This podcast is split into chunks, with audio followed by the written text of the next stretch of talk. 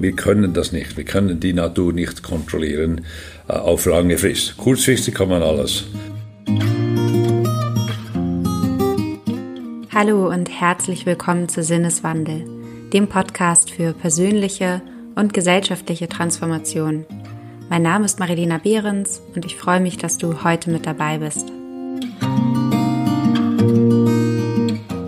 Wenn die Biene einmal von der Erde verschwindet, hat der Mensch nur noch vier Jahre zu leben. Dieses Zitat stammt angeblich von dem genialen und weltbekannten Wissenschaftler Albert Einstein. Und auch wenn es bis heute nicht ganz geklärt ist, ob er diese Worte wirklich in den Mund genommen hat, so ist eines wohl doch sehr klar. Stirbt die Biene tatsächlich eines Tages aus, so wird es vermutlich gravierende Folgen für unser Ökosystem und damit auch für uns Menschen haben. Und nein, wir müssen da nicht nur auf unser geliebtes Honigbrötchen verzichten, denn die Wildbienen tragen darüber hinaus als Blütenbestäuber wesentlich zum Erhalt der Artenvielfalt bei. Sie sorgen für die Verbreitung hunderttausender Pflanzen, auf die wiederum unzählige Tierarten als Nahrungsgrundlage angewiesen sind. Umso besorgniserregender ist die Tatsache, dass in den letzten Jahren weltweit immer mehr Bienenpopulationen wegsterben. Wobei natürlich nicht nur die Biene betroffen ist, die ist allerdings scheinbar ein geeigneter Sympathieträger, wie man bei dem Volksbegehren Artenvielfalt in Bayern gut sehen konnte, sondern es sind auch andere Insekten, Tier- und Pflanzenarten vom Aussterben bedroht.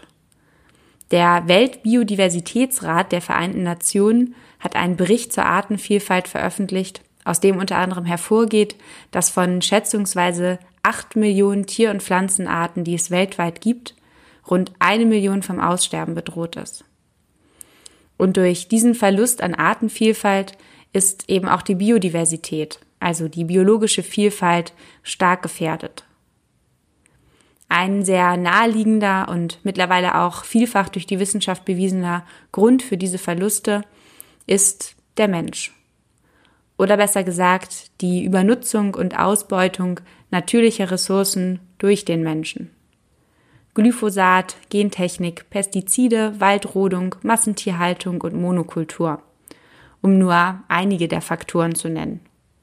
Die Landwirtschaft ist mit 9,7 Prozent nicht unwesentlich an der EU-weiten Treibhausgasproduktion beteiligt. Denn auch hier in der Agrarwirtschaft muss alles schneller, effizienter und günstiger werden.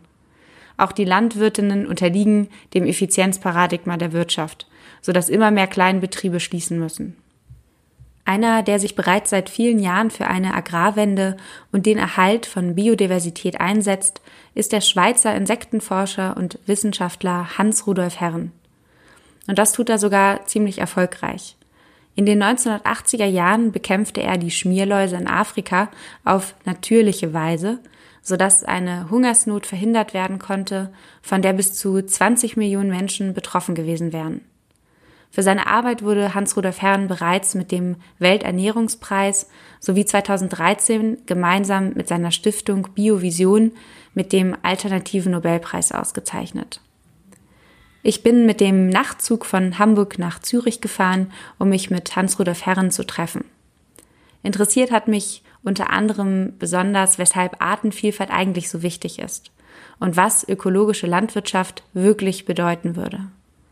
Die Antworten erhältst du heute in dem Interview Teil 1. Ende der Woche erscheint dann das zweite Interview. In dem Sinne, viel Freude beim Zuhören.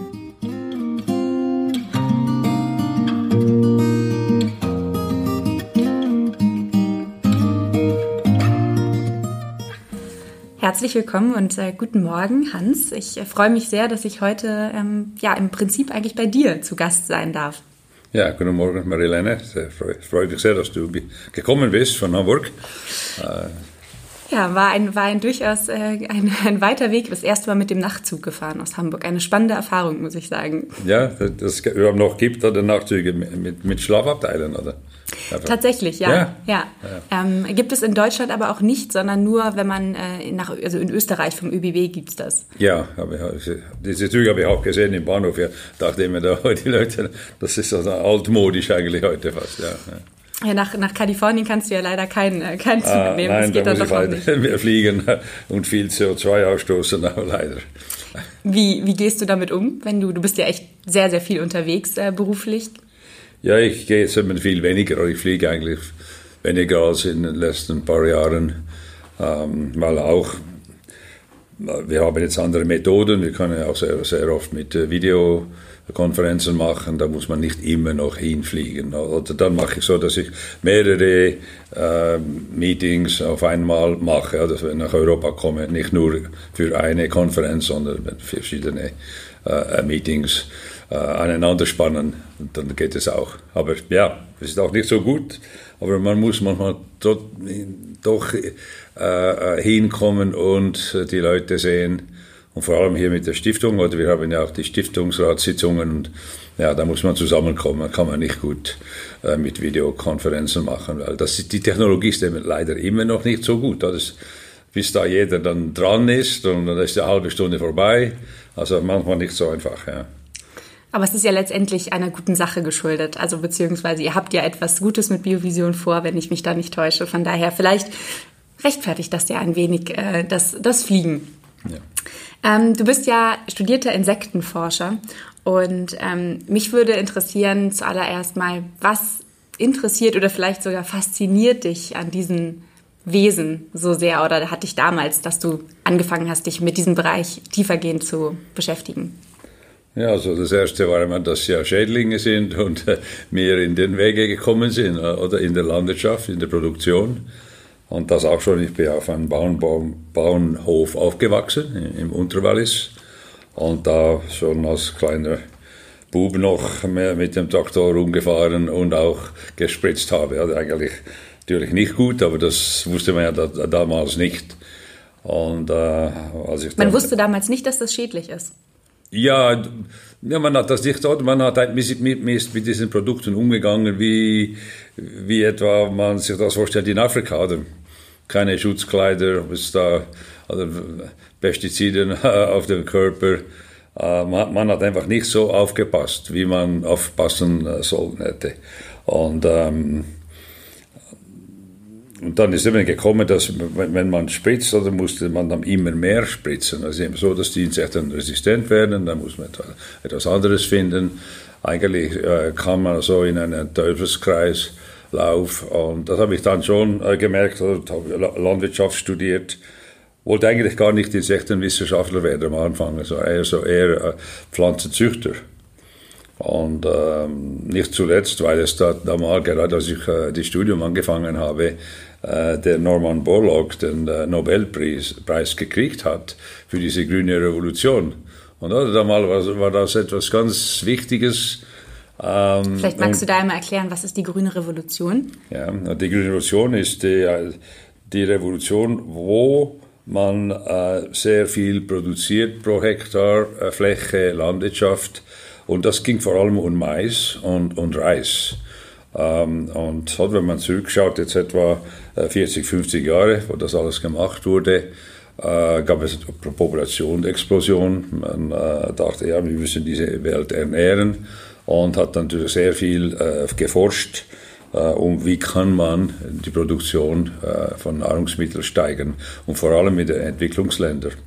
Und da haben dann die Rockefeller und die Ford Foundation in den USA äh, äh, Institute aufgebaut in den Tropen, in Mexiko und auch in den Philippinen. Das eine für äh, Mais, das andere für Reis, um zu sehen, wie kann man die Produktion steigern. Und da kam dieser Norman Borlaug, und der hatte die Idee oder das gesehen, oder das war so eine, äh, ja, etwas, das in den Feldern gesehen hat, dass äh, Pflanzen manchmal kurze Halme haben und trotzdem recht viel produzieren, vielleicht sogar mehr. Und er hat dann von diesen Pflanzen Samen genommen und die weitergezüchtet und eben diese, diese Weizen auch, aber Mais und äh, Reispflanzen gezüchtet, die ähm, ähm, sehr hohe Produktion zeigten. Jedoch, auch wieder das Problem, aber dazu mal sagt man, sagte man, kein Problem, brauchte viel mehr Wasser, äh, braucht Düngemittel, vor allem Stickstoff, auch wieder ein Problem, und dann sehr oft äh, äh Pestiziden. Und äh, so ist man dann in so einen Teufelskreislauf gekommen, äh, dass man mehr produzieren wollte, musste man eben auch mehr Dünger, mehr Wasser, mehr Pestizide einsetzen. Und das ist dann aber immer weitergegangen, weitergegangen, bis man gemerkt hat, ja, schon vor 20 Jahren, dass das nirgends hinführt. Oder man produziert wohl mehr, aber schlechte Qualität sehr oft und natürlich auch sehr kostlich, nicht nur für finanziell, sondern auch für die Umwelt und die Gesundheit der Leute. Und da hat es dann eben Leute gegeben, die haben angefangen, in eine andere Richtung zu gehen, eben die Biolandbau, auch nicht neu, aber ähm, dem wurde ihm vorgeworfen, dass er nicht genug produziert. Ähm, und deshalb wurde auf die Seite gestellt und so hat man langsam äh, diese zwei äh, Arten von Landwirtschaft, wenn man die, die Bio wurde immer angesehen als die Landwirtschaft des Großvaters, das produziert nichts, äh, kostet viel Arbeit. Und dann eben die moderne grüne Revolution. Also grüne äh, Revolution ist nicht, wenn man, wenn man das hört, dann würde man ja heute gerade im Anbetracht des Klimawandels denken, grüne Revolution, großartig, das klingt gut. Aber da ist ein Haken dran. Ja, genau, oder? Und dazu mal sagt, ja, no problem, oder? Wenn es Probleme gibt, kann man die irgendwo dann auch wieder gut machen. Mhm. Das war immer so, oder? Ja, ob jetzt da im, im Wasser noch einige Stickstoffrückstände sind, macht nichts, oder kann man wieder rausnehmen. Dafür haben wir die Technik dann. Also ja, genau, ja. Oder Technologie wird dann die Probleme lösen. Genau. Das war so das Motto. Äh, jetzt produzieren wir viel, weil wir brauchen es. Und dann, wenn wir sehen, Probleme gibt, können wir das dann später dann noch machen, äh, wieder gut machen. Und das stimmt eben nicht. Also wir haben jetzt heute die Riesenprobleme mit planetaren Grenzen. Und wenn man da hinschaut, sieht man eben, dass die größte Problem Phosphat äh, äh, ist, also weil man natürlich auch äh, Phosphatdünger äh, gebraucht hat. Stickstoff ist das größte Problem, auch mit, im Verhältnis zum, zum äh, Klimawandel. Äh, und dann der Verlust der Biodiversität, das ist ja auch ein, heute ein Riesenproblem, oder? weil man braucht ja diverse Pflanzen, Pflanzenmaterial, Sorten und wir haben mit der grünen Revolution. Darf ich da einhaken? Warum braucht man eigentlich so viele Pflanzenarten? Das habe ich mich schon immer gefragt. Ist das, ist das, warum ist das so wichtig überhaupt, dass es so viele unterschiedliche gibt? Reicht das nicht, wenn man zwei, drei hat? Nein, eben nicht. Und das, das hat man eben jetzt oder sehr oft. Und, und was das Problem ist mit dem, ist, dass Krankheiten und dann auch Insekten sich spezialisieren auf eine Sorte. Und da können die sehr schnell sich vermehren und das Ganze zerstören. Wenn man eben verschiedene Sorten hat, sind nicht alle gleich anfällig. Und das Neueste, was man herausgefunden hat, vor zehn Jahren, weil wir konnten das vorher gar nicht messen, ist, dass die Pflanzen können sich ja auch wehren gegen Insekten und Krankheiten. Aber das können eben nur die Pflanzen, die die Bauern über lange Zeit gezüchtet haben weil die dann auch immer die weiter verbraucht haben oder gezüchtet haben, die äh, überlebten. Auch wenn es Krankheiten gab, es trockenes Wetter oder viel Regen oder Insekten, was auch immer. Und oder man hat dann die Samen genommen, von denen die überlebt haben. Und warum haben die überlebt? Genau, weil die dann so äh, äh, Merkmale hatten, Eigenschaften hatten, um sich gegen Insekten zu wehren zum Beispiel. Das weiß man heute, oder, dass die Pflanzen, wenn sie befallen sind von einem Insekt, einen Duftstoff abgeben. Und dieser Duftstoff, oder Duftstoffe, also mehrere, die einen stoßen die, die Schädlinge ab und ziehen ihre Nützlinge an. Äh, ganz interessant. Und wir haben das dann auch noch getestet im Institut in Nairobi, wo ich quasi äh, Direktor war vor ein paar Jahren. Und ähm, können sehen, dass die, die neuen Sorten, die Hybriden, auch die hochgezüchteten Sorten, die haben diese Eigenschaft verloren. Die reagieren nicht mehr. Ähm, und natürlich, weil die Züchter nie auf solche Merkmale geschaut haben. Und was ist jetzt einer, also was, was sind die Gründe, weshalb es zu dieser ähm, Reduzierung der, der Biodiversität, der Artenvielfalt überhaupt kommt? Ist das das, was du eben schon angesprochen hast, äh, diese, diese grüne Revolution, die dafür mitverantwortlich ist? Ja, also die grüne Revolution, heute würde man das nicht mehr als, also schon lange nicht mehr als positiv anschauen. Grün im Sinn von nachhaltig. Es war nur grün, weil es mit Pflanzen zu tun hatte. Äh, sonst überhaupt nicht grün. Eher, eher braun oder, oder rot oder was man da, äh, schwarz vielleicht äh, das ankreiden will. Wolf im Schafspelz. Ja. Und so, und auch, oder, es gibt eben diese Vielfalt in, im Reis, verschiedene Sorten. Aber wir wollen ja nicht nur Reis anbauen, wir wollen im System, äh, dass es verschiedene Pflanzen gibt, die zu verschiedenen Zeitpunkten auch wachsen und blühen und Samen haben, äh, weil das die Resilienz vom System stärkt. Ähm, auch wieder, wenn man ein, Feld hat oder ein Riesengebiet mit nur einer Pflanze, oder das ist nicht gut. Das ist nicht gut für die Bienen zum Beispiel, weil die nur das gleich wie wir nur Reis essen würden, dreimal pro Tag ein, ein halbes Jahr lang, auch nicht gut. Und äh, deshalb wollen wir eben eine sehr diverse äh, äh Landschaft, weil in dieser Landschaft sich dann eben äh, gewisse äh, Resilienzen äh, und so Buffer aufbauen. Wenn etwas nicht geht, wenn die eine Pflanze befallt wird, oder sind die anderen immer noch da und äh, bieten eben den Nützlingen zum Beispiel Nektar. Die brauchen ja auch äh, äh, Ernährung und wir wollen auch viele Bienen haben. Und die Bienen müssen natürlich auch verschiedene Pflanzen haben über das ganze Jahr hindurch. Also mindestens wenn äh, hier in Europa äh, Sommer, Herbst und Winter, oder das, also Sommer, Herbst und Frühling. Im Winter werden die gefüttert oder essen den eigenen Honig wieder. Ähm, aber wir wollen eben eine Landschaft, wo, wo sehr viele verschiedene Elemente drin sind. Und das ist auch nicht nur für Pflanzen, aber das gehört auch zu den Tieren. Bevor wir nochmal gleich äh, auf die, auf die Biene kommen, also das ist ja auch ein sehr, sehr spannendes ähm, Thema, ähm, was gerade viel diskutiert wird, dass die Biene eben äh, vielleicht nicht mehr da sein wird, hoffentlich nicht. Ähm, ich habe aber noch nicht ganz verstanden, was sozusagen einer der ausschlaggebenden Gründe jetzt ist, ähm, weshalb die Artenvielfalt zurückgeht. Also im Prinzip jetzt mal ganz platt gesprochen, wer ist schuld? Wer hat, ja, wer hat damit angefangen? Woran liegt das? Also eigentlich die Landwirtschaft und sehr lange zurück. Oder? Wir, sind seit 10.000 Jahren wird Landwirtschaft betrieben, vielleicht ein bisschen mehr sogar, äh, wo man gemerkt hat, ja, man könnte eigentlich äh, in einem Feld alles vom selbe haben, da muss man nicht so weit rumlaufen, um zu sammeln. Ähm, und, und da hat man sofort, oder das ist ja, Landwirtschaft ist ein Eingriff in die Landschaft. Äh, auch der Biolandbau, also gleich was man macht, ist ein Eingriff. Und der, dieser Eingriff muss man äh, versuchen äh, zu minieren, also so, so wenig Schaden zu machen oder Veränderung im System, weil wir wollen ein System, das, das sich selber erhalten kann. Und das, das kann eigentlich nur passieren, wenn die Vielfalt da ist. Und ähm, man kann also sagen, dass die Landwirtschaft seit je ein Eingriff war in die Landschaft und diese Landschaft einfach ähm, zerstört hat, langsam. Und immer mehr, immer mehr, weil wir immer mehr rausholen wollen. Und das andere Problem, das wir haben eigentlich mit der landwirtschaftlichen Produktion, ist, dass die, die ganze Verstädterung, oder? Städte wachsen ja da, wo Leute sind. Und wenn man zurückdenkt, wo haben sich die Leute angesiedelt, wo man gut Ernährung, Nahrungsmittel produzieren konnte. Und jetzt auf einmal äh, werden die Städte größer, genau da, wo man den besten Boden hatte, die besten Konditionen äh, für die Landwirtschaft. Das sieht man nirgends besser wie in China zum Beispiel. Oder die ganze Ostküste ist dann jetzt langsam verbaut und das ist ja früher, wo man die Landwirtschaft betrieben hat.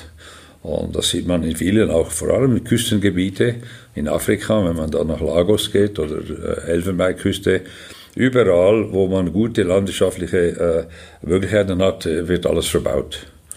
In der Schweiz eigentlich gar nicht anders. Das heißt, dieses stetige Wachstum und ähm, der Einsatz von der Einsatz von von ähm, von Pestiziden wie zum Beispiel Glyphosat und so weiter, da kann man schon sagen, das sind so die ausschlaggebenden Faktoren, die das vorantreiben. Ja, also die, man braucht eigentlich Chemie, um mehr zu produzieren. Das ist ja die Idee weniger Arbeit zu haben und zum billiger zu produzieren. Das ist ja die Idee dahinter, oder? Warum braucht man eben Glyphosat? Also, äh, das ist ein Herbizid, äh, weil man dann eben weniger Arbeitskräfte braucht, um äh, da die Unkräuter wegzuschaffen. Oder? Das spritzt man einfach. Äh, bis es dann überall drin ist und die Leute merken eigentlich gar nicht so gut bei den Neocotinoiden geht es dasselbe Ding, oder? Vor allem mit den Bienen, da hat man auch die, die, den Raps, der heute in Schweiz, europaweit da so, so stark angebaut wird, äh, ist zum Problem geworden für die Bienen. Und warum? Weil man einfach jetzt die Samen beizt, oder? Mit dem Insektizid. Das heißt, alle Pflanzen, die man sieht da im Frühjahr, dieser Raps, das ist alles vergiftet und innerlich vergiftet. Das heißt, wenn die Bienen hingehen und den Nektar nehmen oder Pollen, werden sie vergiftet mit was sie essen. Es ist nicht, weil man etwas drauf sprüht. Das sind systemische Insektizide und das ist noch viel schlimmer, weil die sind dann während der ganzen Pflanzenwachstumszeit in der Pflanze drin. Jetzt könnte man ja denken, ach, diese bösen Landwirte, wieso machen die das? Ähm, können die nicht einfach damit aufhören? Aber ich denke mal, die haben ja wahrscheinlich auch irgendwo ihre Gründe. Ähm, kannst du uns das erklären, weshalb die Landwirte überhaupt die Pestizide nutzen und weshalb, oder ist das, ist es deren Schuld? Oder sind auch die wieder Opfer sozusagen von einer Kette von, äh, ja? Ja, die sind schon in einer, einer, einer langen Kette. Äh, und eigentlich vielleicht nicht, nicht, nicht gerade, sondern das, das geht, ist zirkular. Und ähm, wir haben uns das jetzt auch immer wieder gefragt, oder wo kann man eingreifen oder in, in, in dieser Kette und wo, wo ist das Problem, wo fängt es überhaupt an? Und mit der Landwirtschaft ist es eben so, dass, dass die Leute haben, und das ist weltweit, also ein, ein, eine Idee, dass man ein Recht darauf hat auf viel und billige Nahrung. Man kann überall, weltweit, äh, werden die Leute, wenn sie ein, ein, eine Möglichkeit haben, immer das billigere Produkt kaufen. Auch wenn sie wissen, da gibt es noch äh, Rückstände von Pestiziden, da ist der Bio, kostet ein bisschen mehr, oder man nimmt dann immer das billigere, die meisten. Und das, das hat dann zu, zu, zu äh, äh, Effekt, oder? dass die Bauern schauen müssen, wie kann ich billig produzieren. Und desto mehr, oder desto billiger man produzieren wird, einmal wird man größer, oder? da kann man rationeller arbeiten, die Maschinen werden größer, die Bauern natürlich verschulden sich mit dem Ding und die Preise werden immer nach unten gedrückt über die, die, die Nachfrage der Produkte und auch der Wettbewerb äh, in den Supermärkten oder zwischen den Supermärkten. Das ist ganz verrückt, wenn man sieht, oder wie, wie man die Preise runterdrückt. Was kostet ein Liter Milch noch? Weniger als, als Mineralwasser. Da muss man sich überlegen, wie ist das überhaupt möglich? Da hat man eine Kuh, da hat man Gras, da muss man allerlei machen. Und wie kann es das billiger sein als Wasser? Stimmt etwas nicht. Und, und das ist auch zurückzuführen, dass die, die Staaten haben dann gesagt, aha, die Leute wollen billige Nahrung, sonst gehen sie auf die Straße, gibt es wieder Krawall, Revolution etc., gibt es viele. Da müssen wir schauen, dass die Preise der Nahrungsmittel tief sind. Das heißt, Staaten, fast alle, subventionieren die, die, die Bauern für ihre Produkte. Und so ist man in einen Teufelskreis gekommen, der immer nach unten geht. Das heißt, man, man äh, extrahiert vom, vom Boden, von der Natur, das ist das Kapital, mit dem wir äh, produzieren, wird angefressen, weggearbeitet. Die Hälfte der Weltböden sind degradiert. Wir haben degradiert heißt was? Degradiert, das, das sind Böden, die ähm, verlieren die natürliche Kapazität, um, um sich wieder aufzubauen. Und, ähm, und deshalb wird, wird überall äh, sehr stark daran gearbeitet, dass man diese eben die Bodenbiologie äh, die Bodenorganismen wieder, wieder zum Leben bringt, zurück zum Leben bringt, weil die Böden, ein guter Boden ist ein Lebewesen. Und ähm, da, da, passiert allerlei darin, sehr viele Organismen, Insekten, äh, Bakterien, äh, Pilze vor allem. Und die brauchen wir im Boden. Aber mit, den, mit der Chemie haben wir das alles kaputt gemacht. Und daneben die, die, das Leben, oder diese, das, denen sagt man Ökosystemdienstleistungen. Oder das System produziert gute Böden einmal. Diese guten Böden sind, äh, produzieren guten Nährstoff für die Pflanzen. Aber dieser Zyklus hat man einfach gebrochen. Man hat gesagt, ja, bauen wir doch nicht. Da können wir einfach Kunst, Kunstdünger hingeben äh, und dann wird das alles wieder gut. Ja, eine Zeit lang, bis diese Böden auch kein Kohlenstoff mehr haben, kein Humus, kein organisches Material. Äh, und, und dann hat der Boden nämlich nicht mehr die Kapazität, Wasser aufzunehmen, weil Wasser ist ja auch nötig für diese Bodenorganismen, die Pilze, die Bakterien, die Insekten, die da drin leben, die Würmer. Das geht nicht in einen trockenen Boden, einen Boden, der kein organisches Material hat. Also so äh, muss man den Boden sehen als ein Lebewesen, wo vor allem viel Kohlenstoff drin ist. Und wenn man dann Kohlenstoff spricht, spricht man dann Klimawandel. Und deshalb ist die Landwirtschaft, wie sie heute betrieben wird, ein großes Problem, trägt dem Klimawandel bei, weil wir diesen Kohlenstoff, der da im Boden war, einfach losgelassen hat über das System. Das heißt, im Prinzip ähm, ist letztendlich auch, also weil wir eben darüber gesprochen haben, wer ist sozusagen in Anführungsstrichen schuld, ähm, geht es, ist es viel darauf zurückzuführen, wie wir eigentlich überhaupt auch ähm, Boden und ähm, letztendlich diese, diese Ressource und ähm, Natur sozusagen begreifen und wie wir damit umgehen, weil wir erwarten, dass wir große Erträge erhalten, aber im Prinzip geben wir etwas Negatives rein, also jetzt eben sinnbildlich gesprochen für Pestizide und ähnliche Dinge. Ja, wir, wir wollen das System kontrollieren, indem man es vereinfacht. Oder diese Vereinfachung, okay, ganz einfach, die Pflanze braucht Wasser, äh, äh, Stickstoff, Kalium, Phosphat, und ein paar andere Mikroelemente, die sind meistens da oder so, so in diesem Dünger. Dann künstlich oder, macht man so ein, ein Medium, wo die Pflanzen dann wachsen. Genau wie in den Treibhäusern. Wenn man Tomaten im Treibhaus hat heute, gibt es ja keinen Boden mehr. Das ist so ein Sack mit äh, äh, irgendeiner Glasfiber und, und, und dort drin äh, kommt dann eben diese äh, Lösung mit allem, was die Pflanze braucht. Ja, das kann man auch. Aber die Qualität dieser Tomaten oder also Gurken und so, ja, sowieso nicht gut, das wissen wir. Auch Analysen gemacht worden, die sind eben sehr arm äh, in Sachen Vitaminen, in Sachen äh, äh, Nährstoffe. Sehen gut aus, aber wenn man da analysiert und haben dann noch viel Wasser ähm, gegenüber, sagen wir mal, Bioprodukte. Und äh, so versucht man eben immer wieder die Natur zu ersetzen ähm, aber natürlich in sehr vereinfachter Form, weil das sonst zu kompliziert wäre. Und äh, ich glaube, wir gehen jetzt heute davon äh, aus, dass das geht nicht. Wir haben da irgendwo sind wir am Anschlag. Äh, Klimawandel, aber auch äh, von der Ernährung her, Qualität, Gesundheit, Gesundheit der Menschen, Gesundheit äh, der Umwelt, der Tiere, äh, dass man jetzt doch richtig umkehren muss, also 180 Grad umkehren und eine Landwirtschaft betreiben, eine Produktion, die eben nachhaltig ist. Also, und was ist nachhaltig? eine Landwirtschaft, wo sich der Boden äh, von selbst erneuert. Das heißt, wir ernähren den Boden oder über Praktiken und der Boden ernährt dann die Pflanzen. Oder wir ernähren nicht die Pflanzen direkt. Sondern wir sorgen dafür, dass sie sozusagen sich selbst ernähren können. Oder wie kann ich das verstehen? Ja, weil die Pflanzen haben natürlich ihre eigene äh, äh, Art und Weise, um diese Nährstoffe dann wieder zu, aufzunehmen. Oder wir haben immer versucht, das, also, das rauszunehmen, was wir nicht verstehen oder nicht verstanden haben früher einmal. Ähm, und gedacht, ja, das kann man doch viel einfacher machen.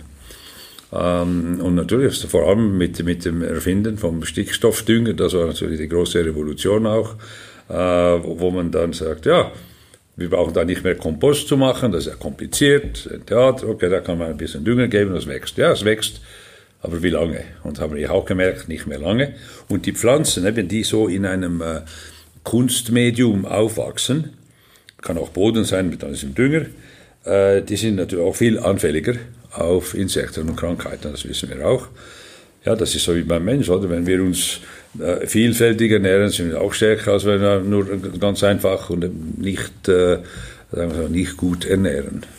Ich muss sagen, ich finde das eigentlich sehr faszinierend, weil wir Menschen glauben immer sehr intelligent zu sein, was wir auch in gewisser Hinsicht irgendwo sind. Aber immer wenn es dann darauf ja, darauf hinausläuft, dass wir versuchen, ich sage jetzt mal, die, die Natur auszutricksen und um mehr rauszuholen, dann stellen wir auf lange Sicht vor allem immer wieder heraus, dass das nicht funktioniert. Dass wir, du hast es eben gerade so schön gesagt, wir versuchen alles zu kontrollieren, ähm, aber letztendlich stellen wir dann fest, eigentlich in vielerlei Hinsicht wäre es besser, gar nicht so stark einzugreifen, sondern irgendwo uns als Teil der Natur zu begreifen und eben auch dementsprechend mit ihr umzugehen. Ja, genau. Oder wir müssen uns im System drin sehen als ein Teil vom System. Und was, was man gemacht hat, und immer noch viel, sehr viel, viel zu viel, oder wir haben uns rausgenommen und, und wollen das kontrollieren. Geht nicht, haben wir gemerkt eigentlich. Und ähm, oder mit aller Technologie, die wir haben, Wissen, Wissenschaft, was da getrieben worden ist, ähm, ähm, ist es eben so, wir können das nicht. Wir können die Natur nicht kontrollieren äh, auf lange Frist. Kurzfristig kann man alles Und langfristig sind wir jetzt auch schon wieder da an, an am Anschlag gekommen und müssen sagen, nein, es geht nicht so weiter. Und, aber dann wie, wenn nicht wie bisher? Und ähm, da gibt es natürlich auch wieder verschiedene Ansichten. Die einen sagen, ah, machen wir mit mehr Technologie und jetzt eben mit Biotechnologie. Ja, wir können ja alles kontrollieren, stimmt auch, oder? Wir können irgendwie in das Genom gehen, da abändern und oder Leute mit blauen Augen, mit grünen Augen, mit rosaroten Augen produzieren. Man kann ja alles schon. Das kann man nicht mehr stoppen eigentlich, auch das ist auch ein Problem. Ich hoffe nur, und viele Leute, die in dieselbe Richtung arbeiten wie ich, äh, sagen sich nein, oder irgendwo müssen sagen, gewisse Sachen kann man machen, andere muss man einfach nicht, obwohl man das kann. Und ähm, sollen wir zum Beispiel Insekten ausrotten, eine, eine, eine, eine ganze Art ausrotten?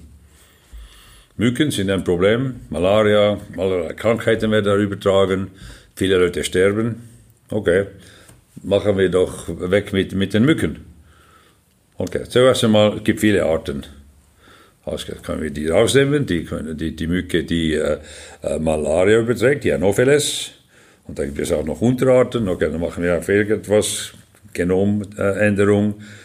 Aber was da alles zusammenhängt, also die, die Mücken sind ja nicht nur da und übertragen Malaria, das war ja eigentlich gar nicht die Idee, als diese entstanden sind früher einmal. Und äh, die haben in der, im System eine Rolle. Ähm, letztlich haben wir gesehen, oder, die, die, die Vögel verschwinden. Vor kurzem wurde gefragt, ja, wo sind die Vögel? Und dann äh, haben sich Leute gemerkt, ja, vor ein Jahr oder zwei haben wir gefragt, wo sind die Insekten? Aha, da gibt es wahrscheinlich doch einen Zusammenhang. Im Frühling äh, tönt es nirgends mehr im Wald, oder? Was ist da? Alles Stille. Und das, das, das, diese Unterschiede sind enorm, weil die werden wahrgenommen von vielen Leuten.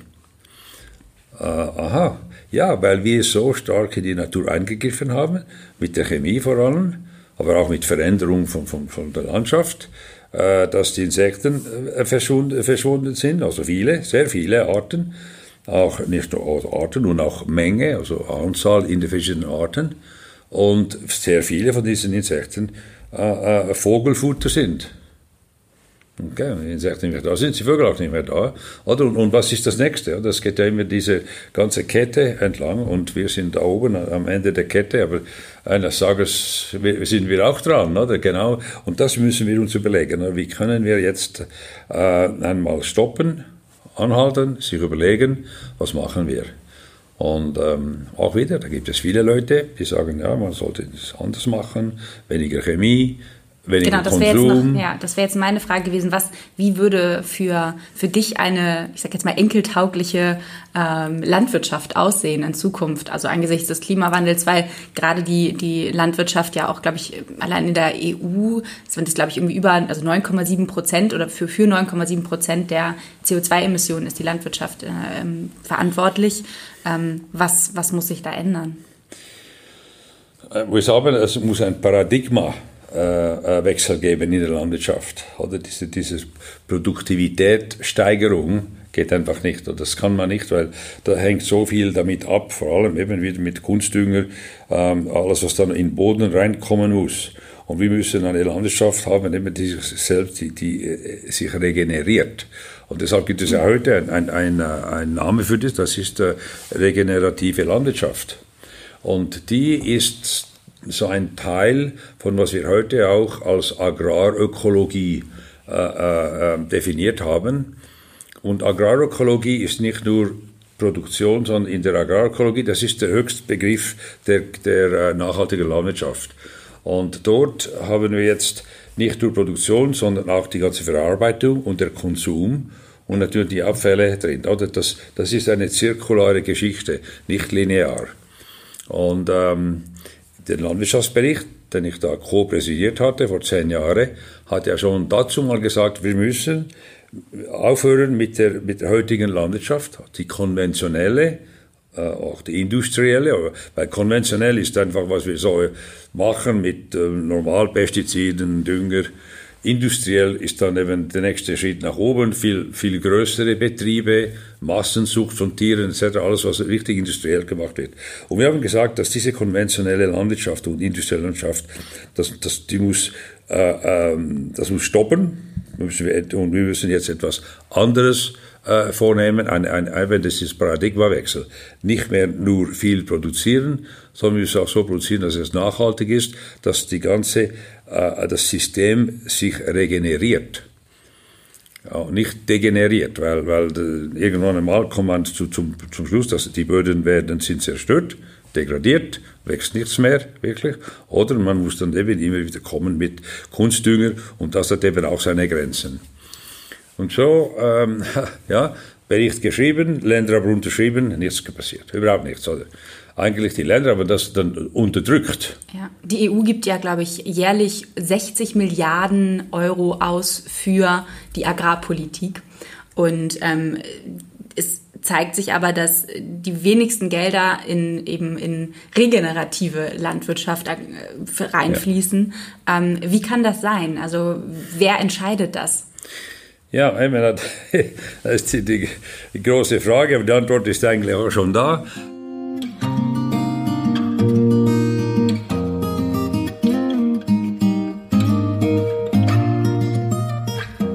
Vielen Dank auch dir fürs Zuhören und ich hoffe, dass du aus dem Gespräch mit Hans-Rudolf Herren etwas für dich mitnehmen konntest. In den Shownotes findest du wie immer weiterführende Informationen zu dem Thema, ebenso wie zur Stiftung Biovision und deren Arbeit. In wenigen Tagen erscheint dann auch der zweite Teil des Interviews, in dem wir uns noch stärker mit dem Einfluss der Wirtschaft auf den Agrarsektor beschäftigen und unter anderem darüber sprechen, weshalb ein Paradigmenwechsel bzw. ein Sinneswandel nicht nur in der Landwirtschaft, sondern insgesamt in Bezug auf unsere Lebensweise vonnöten ist. Natürlich freue ich mich auch über deine Gedanken zu dem Thema Du kannst mir gerne eine Nachricht schreiben, zum Beispiel auf Instagram. Dort findest du mich unter marilena.behrens. Und wenn dir die Folge gefallen hat, dann teile sie gerne mit Freunden, Bekannten und Kollegen. Wie gesagt, danke fürs Zuhören. Ich wünsche dir alles Gute. Bis zum nächsten Mal bei Sinneswandel, dem Podcast für persönliche und gesellschaftliche Transformation.